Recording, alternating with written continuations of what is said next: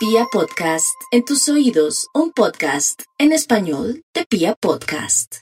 Los escorpiones están en un periodo amable de la vida en el sentido que todo fluye armoniosamente y no tienen mayores contratiempos. Es más, sus niveles de energía física y corporal aumentan, así que con esa energía además pueden no solamente encontrar el cauce de una salud duradera, sino que también pueden avanzar con vigor hacia destinos adecuados, particularmente en el plano profesional.